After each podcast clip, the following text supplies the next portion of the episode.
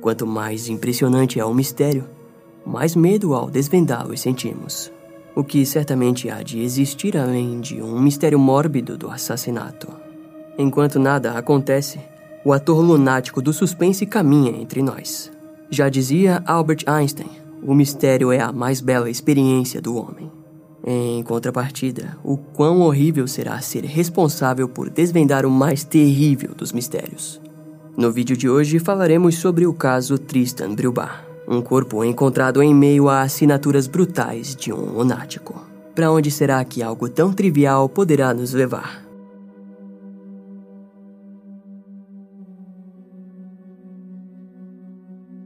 Tristan Brubar nasceu no dia 3 de outubro de 1984 e era o filho único do casal Iris e Bernd Brubar. Ele cresceu pelos subúrbios da cidade de Frankfurt, na Alemanha. Infelizmente, Tristan desde cedo foi vítima de tragédia em sua vida. No ano de 1995, aos 10 anos, ele presenciou sua mãe decair no abuso de drogas, o que fez com que a longo prazo a mulher viesse a cometer suicídio. Por conta disso, o pai, Ben, passou a trabalhar muito após o incidente com sua esposa. O homem trabalhou em diversos turnos da estação principal de Frankfurt. Era a única forma de conseguir sustentar ele e seu filho sozinho. Tristan se abalou profundamente com o falecimento da mãe e passou a ficar muito tempo com sua avó. O garoto começou a se tornar cada vez mais independente e, ao longo de três anos, todos do seu bairro já o conheciam por estar sempre na rua. Tristan estudava na escola primária Walter Koch, no bairro Roche, perto de sua casa. Mas ele passava muito tempo fora da escola, onde jogava videogame e futebol e tirava um bom tempo do seu dia para ficar com os seus coelhos de estimação. Na quinta série, ele acabou mudando de escola, indo para uma escola no distrito vizinho de Sindlingen. Em casa, Tristan era descrito como sendo um pouco mal-humorado, mas seu pai sabia que aquilo era resultado dos acontecimentos passados de sua vida. Tristan passava muito tempo sozinho, ou com o seu coelho de nome Hopefried. Seu amor por animais era genuíno e visto por vizinhos que, frequentemente, o viam iniciar conversas com os animais e com os seus donos desconhecidos que passavam pela rua. Apesar de possuir uma personalidade solitária, carinhosa e independente, Tristan, antes dos 13, já havia começado a fumar cigarros para se encaixar em grupos de pessoas mais velhas que ele. Seus esforços para se tornar maduro e independente eram claramente vistos, mas isso não o fazia de se safar de ser intimidado e agredido por outras crianças mais velhas nas ruas de Frankfurt. Ao mesmo tempo, Tristan era um garoto fácil de ser impressionado, provavelmente pela perda de sua mãe. Em outras palavras, todas as coisas que chamavam sua atenção mereciam um momento para que o garoto as analisasse. Conforme Tristan crescia, ia se tornando uma bela criança que, com calma, enxergava muito além do que o restante. Naquela época, a família o considerava como uma criança normal e com um relacionamento normal, mas é fato de que a perda de sua mãe afetou drasticamente todas as suas formas de criação de laços com outras pessoas. De vez em quando, seu pai e ele brigavam. O problema era que seu pai nunca suspeitou das coisas que o filho estava passando. Não seria possível para ele compreender os pensamentos de seu filho abalado pelo luto. Mais tarde, Bern se arrependeu profundamente por não ter dado a atenção necessária para Tristan. Nenhum dos dois esperavam que teriam suas vidas interrompidas por mais um infeliz acontecimento.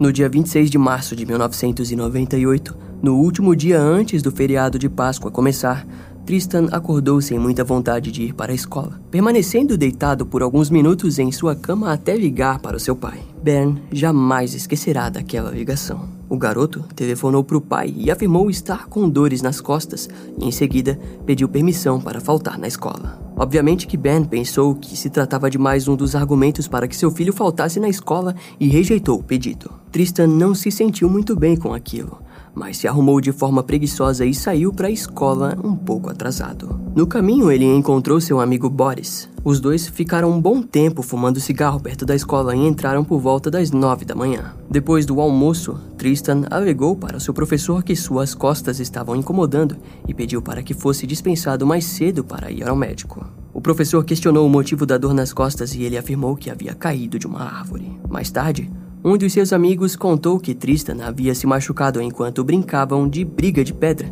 Exatamente o que você está pensando: duas crianças jogando pedras uma na outra. Contudo, fica impossível afirmarmos com toda certeza se as dores eram reais ou não. Às uma e meia da tarde, ele foi liberado e caminhou até o ponto de ônibus. Depois, embarcou e sentou no último assento sozinho na parte de trás do ônibus. Tristan só desceu quando o ônibus parou perto da estação de trem Frankfurt Roche. Aquele local costumava estar lotado de pessoas e Tristan estava lá, caminhando entre centenas de rostos. Um garoto que carregava consigo uma tragédia nos ombros prestes a fazer parte de outra. 16 minutos após sair da escola, Tristan foi visto em imagens de segurança numa loja na estação de trem, mas devido à qualidade das filmagens fica difícil dizer se ele estava ou não acompanhado do homem adulto visto próximo a ele. Dois colegas de classe o viram na estação e após o fim do horário escolar, nenhum deles puderam dizer o horário, mas acredita-se que seria entre 2h15 e 2h45 da tarde.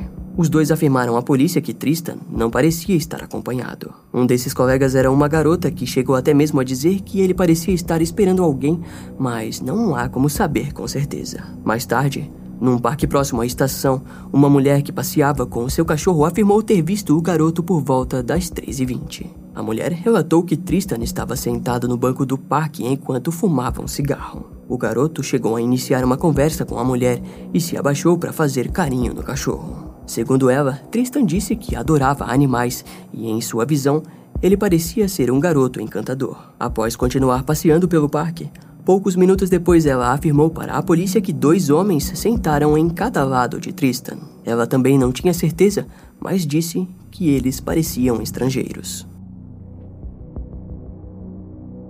No dia 28 de março de 1998, um grupo de crianças resolveu cortar caminho para a escola pelo túnel de Widenbach, que não era muito usado por adultos. Lá, por volta das 5 da tarde, as crianças se depararam com o corpo de Tristan. Eles correram para a creche que estavam indo e contaram para os professores sobre o corpo. Eles não acreditaram completamente no relato das crianças, imaginando que poderia ser outra coisa ou um animal, mas os seguiram de volta ao túnel. No local viram que não era mentira. Se tratava de uma criança espancada de forma violenta e aparentemente morta. Com isso, a polícia foi acionada. Não demorou muito para que os jornais espalhassem a notícia que abalou completamente Frankfurt. A cidade não estava acostumada com crimes daquela natureza. A vítima havia sido uma criança e esse fato atormentou ainda mais a mente dos pais da região. O pai de Tristan e sua avó sofreram de forma angustiante após receberem a notícia. Era uma tragédia sem limites eles não entendiam como um garoto tão gentil com as pessoas e animais sofreria um destino tão cruel. Bern Brubar jamais se recuperaria das duas grandes perdas em sua vida. Primeiro, sua esposa Iris, que lutou contra as drogas e perdeu, resultando no ato de tirar sua própria vida. Depois, seu filho Tristan, morto em condições brutais e injustas. Bern sentia que estava destinado a lamentar pelas pessoas que perderia em sua vida. O criminoso responsável foi um monstro. Após espancar Tristan, ele o mutilou diversas vezes, além de que os testículos do garoto foram removidos e uma parte da carne de sua coxa e perna foram cortadas. As partes não foram encontradas no local e a ausência da mochila do garoto fazia com que a polícia teorizasse que o assassino havia levado as partes consigo dentro da mochila da vítima. O corpo de Tristan foi manipulado pelo assassino para parecer que ele estivesse dormindo. Segundo as investigações, o criminoso teria precisado de apenas 20 minutos para cometer todo o ato. Tristan provavelmente teria sido deixado inconsciente do lado de fora e depois arrastado para dentro do túnel, onde teve sua garganta cortada de orelha a orelha. A polícia acreditava que o assassino teria voltado ao local para devolver o sapato que Tristan perdeu durante a luta com o criminoso no lado de fora do túnel criminoso pôs o sapato em cima de seu corpo. Um anúncio oficial declarava que a polícia havia encontrado uma digital manchada por sangue na cena do crime, provavelmente pertencente ao culpado, e aquilo se tornou a principal evidência. Ao coletarem depoimentos das pessoas da região, um deles se destacou que foi um depoimento feito por três crianças que andavam a caminho de um campo de futebol no dia do crime. Por volta das três e meia da tarde, eles haviam passado pelo túnel Edebar, onde viram um homem estranho na longa passagem do túnel. As crianças relataram que o homem parecia estar curvado sobre algo, provavelmente sobre o corpo de Tristan. Após avistarem aquilo, as crianças decidiram pegar outro desvio, mas elas conseguiram descrever o homem à polícia. O depoimento os ajudou a criar um esboço e a montar uma linha do tempo. A partir dali, as investigações apontavam para o horário estimado do assassinato, por volta das três e meia da tarde. Nessa linha do tempo, o crime teria ocorrido minutos depois que Tristan cruzou o caminho da mulher com o cachorrinho. Outra testemunha apareceu e relatou que tinha visto um homem estranho saindo do túnel no dia do crime. Ela conseguiu fornecer uma descrição física do homem que era compatível com a descrição feita pelas crianças. A partir daquele momento, a polícia utilizou o esboço e passou a traçar um perfil do criminoso. Embora estivessem conseguindo informações ricas sobre o assassino, todos os envolvidos sabiam que se tratava de uma longa e desgastante investigação. Segundo a descrição das testemunhas, o homem tinha cabelo comprido, loiro e um pouco olhoso. Seus cabelos tinham uma espécie de trança e ele usava um boné de beisebol. Seus olhos e pele eram claros, com cerca de 1,75m de altura e era um homem bem magro. Ainda segundo relatos, o homem parecia ter uma aparência suja e esquelética. Ele também possuía um lábio leporino com uma cicatriz. De acordo com um breve perfil, o homem teria entre 25 e 35 anos, sem amigos ou família próxima. Visivelmente apresentava comportamentos antissociais, mas provavelmente conhecesse Tristan e possuía tendências à pedofilia ou algum ressentimento e ódio por crianças. Em abril de 1998, o funeral do garoto ocorreu num cemitério local e abaixo de uma árvore que poeticamente pendia para o lado, como se abraçasse o túmulo de Tristan. Enquanto isso, a polícia passava a se questionar sobre as motivações do criminoso. Nessa altura das investigações, eles foram surpreendidos quando o suposto assassino entrou em contato com eles. No dia 7 de abril de 1998, alguns dias após o funeral de Tristan, um homem desconhecido ligou para a polícia de Frankfurt de um telefone público da estação de Frankfurt Roche, a mesma onde o garoto perambulou antes de sua morte.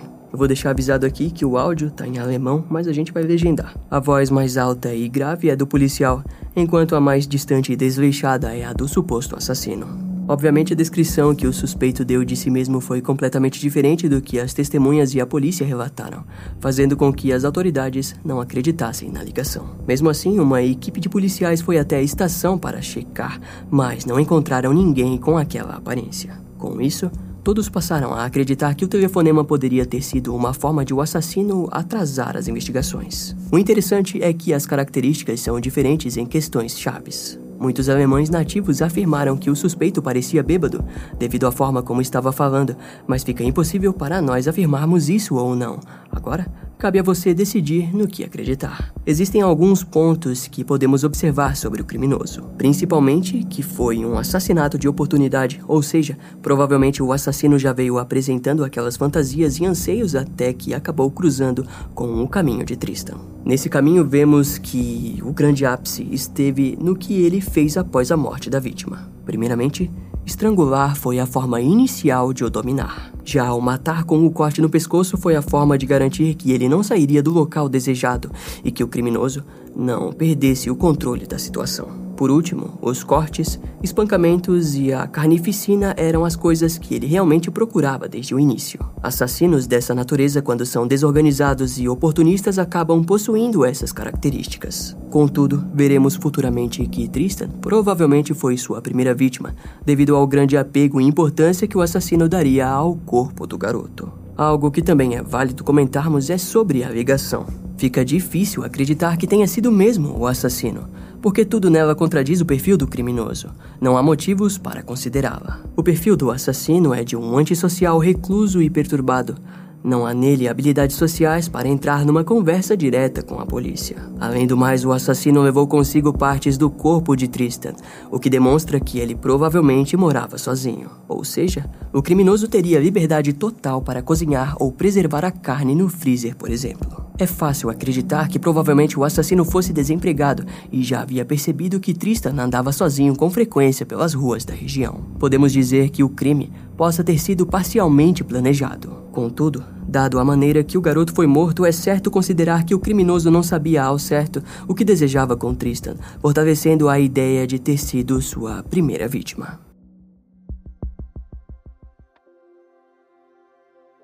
Após um ano do assassinato de Tristan Brubar, em março de 1999, a mochila do garoto foi encontrada em uma floresta a cerca de 25 quilômetros do túnel de Widerbach. Nela foi encontrado um mapa rodoviário da Alemanha na língua tcheca. Por Tristan não falar e nem ter origens tchecas, foi desconsiderado como pertencentes a ele, mas assim que a informação foi levada à mídia, uma nova testemunha apareceu. Uma mulher disse ter encontrado um homem estranho na época do assassinato, na área onde a mochila foi encontrada. A testemunha relatou que o homem parecia mentalmente instável e falava sobre seu envolvimento com a legião estrangeira francesa e mencionou que havia vindo da República Tcheca. Esse homem foi identificado pelas autoridades francesas, que informaram que ele tinha um álibi sólido na data do assassinato de Tristan, devido a um documento hospitalar e por fazer parte do exército francês. As coisas ficaram bizarras quando, alguns meses depois, em outubro de 1999, a avó de Tristan foi até o cemitério visitar o túmulo de seu neto e se deparou com algo horrível. O túmulo do garoto havia sido profanado e vandalizado. No local havia uma lona preta ao redor da sepultura onde a areia foi jogada, mas por sorte o criminoso não conseguiu alcançar o caixão do garoto, deixando apenas a sepultura exposta. Se considerarmos que a pessoa que fez isso tenha sido o assassino, podemos tirar algumas conclusões. A principal é que, de fato, Tristan foi a primeira vítima do criminoso que demonstrou um forte apego ao cadáver. Ao vandalizar o túmulo do garoto, Tentando chegar até ele, percebemos que talvez ele quisesse reviver o crime de alguma maneira. Devido ao tempo em que demoraram para descobrir que o túmulo havia sido perturbado, fica evidente que ele o visitava com frequência e sabia que não seria incomodado. A presença da lona demonstrava que ele pensou bem em como retiraria a terra e depois como a devolveria ao lugar. Sua grande fantasia provavelmente era a de desenterrar o corpo e levá-lo consigo. Ele ainda tamparia o túmulo e deixaria a família prestando seus sentimentos a um caixão vazio, um ato doentio e perverso. A partir daí, algumas teorias começaram a receber a atenção das mídias, que saturaram o caso de Tristan. Devido à reputação do garoto de ser independente, as pessoas começaram a acreditar que ele estava envolvido em tráfico de drogas e acabou sendo executado por conta disso.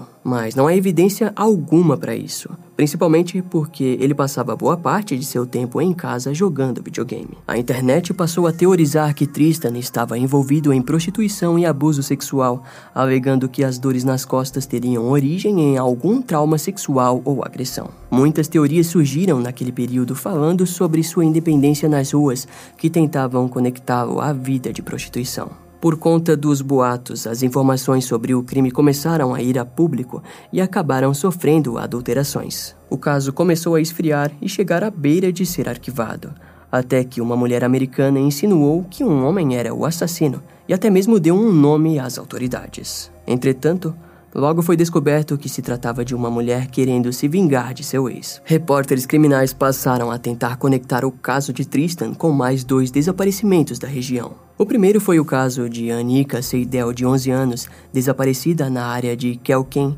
em setembro de 1996. Ela desapareceu a 10 quilômetros de onde Tristan foi encontrado, e até os dias de hoje a garotinha jamais foi encontrada. O segundo caso é o de Melanie Frank, de 13 anos, que desapareceu do subúrbio de Wiesbaden em junho de 1999, um ano após o assassinato de Tristan. A garota saiu para comprar cigarros para sua mãe e nunca mais foi vista. Testemunhas dizem que alguém a esperava do lado de fora da loja. No ano de 2000, as investigações continuaram e os três casos se mantiveram abertos por anos. Em 2006, todos os arquivos do caso de Tristan foram revisados novamente. Cada detalhe foi averiguado e os depoimentos analisados. Pela primeira vez, novos rumos apareceram. A busca naquele ano passou a ser novamente atrás do homem de lábio leporino e cabelos compridos loiros. Enquanto a procura pelo homem tomava agora rumos mais centrados, uma descoberta fez a esperança das autoridades diminuírem. No ano de 2008, felizmente, os restos mortais de Melanie Frank foram encontrados. Porém, investigações e análises para tentar conectar os casos se provou inútil para a polícia.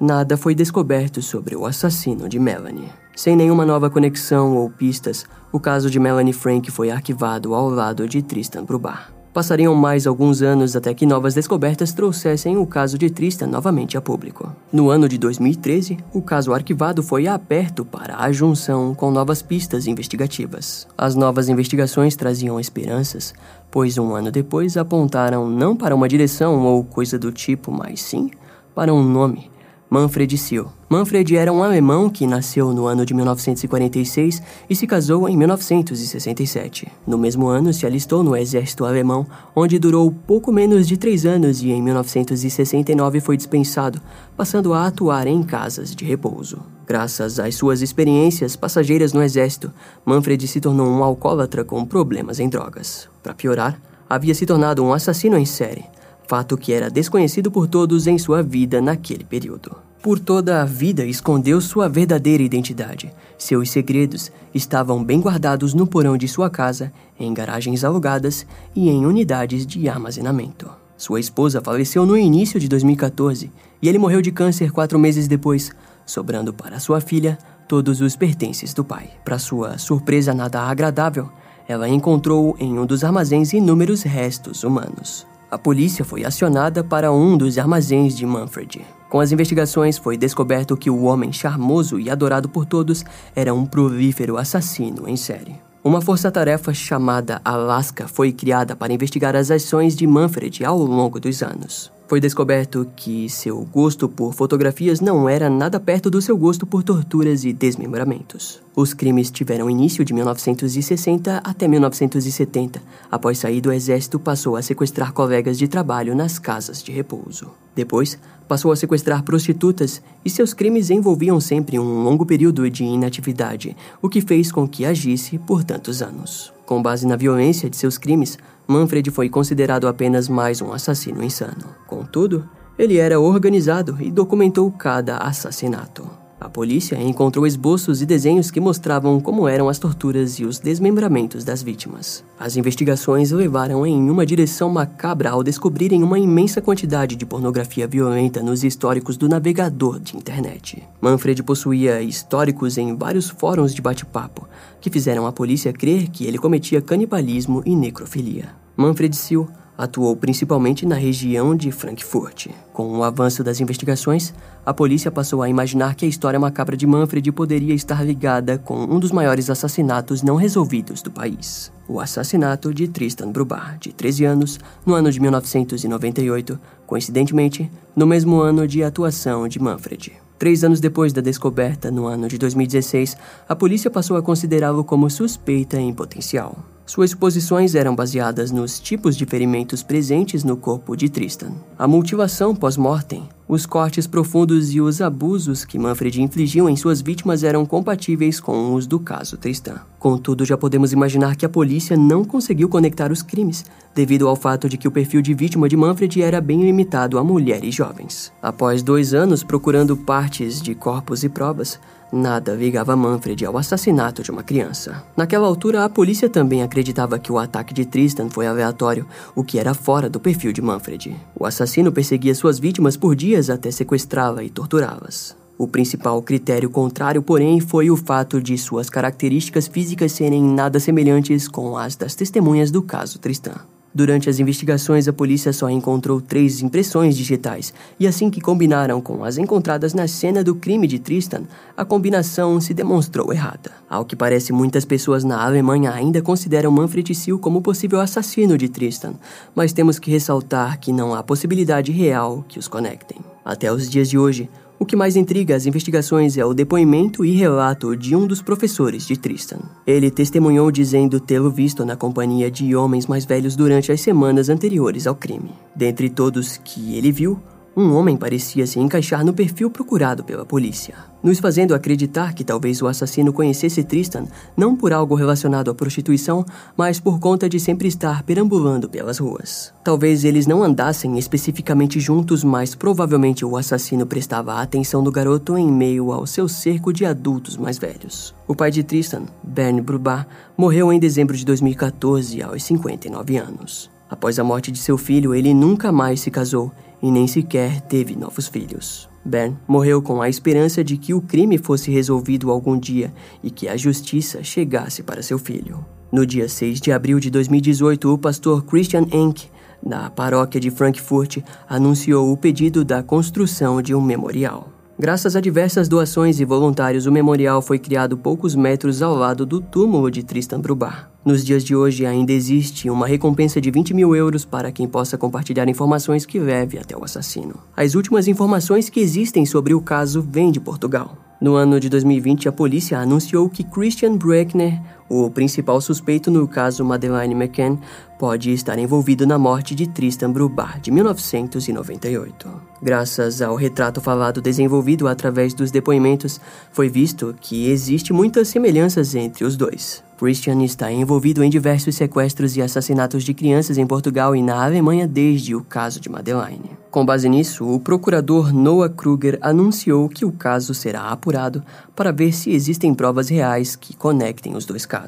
Ainda hoje não temos nenhuma nova informação que o conecte ao crime, mas o fato continua. As duas vítimas compartilham características semelhantes e o perfil criminal pode combinar perfeitamente caso encontrem novas provas. Portanto, cabe a nós esperar os resultados.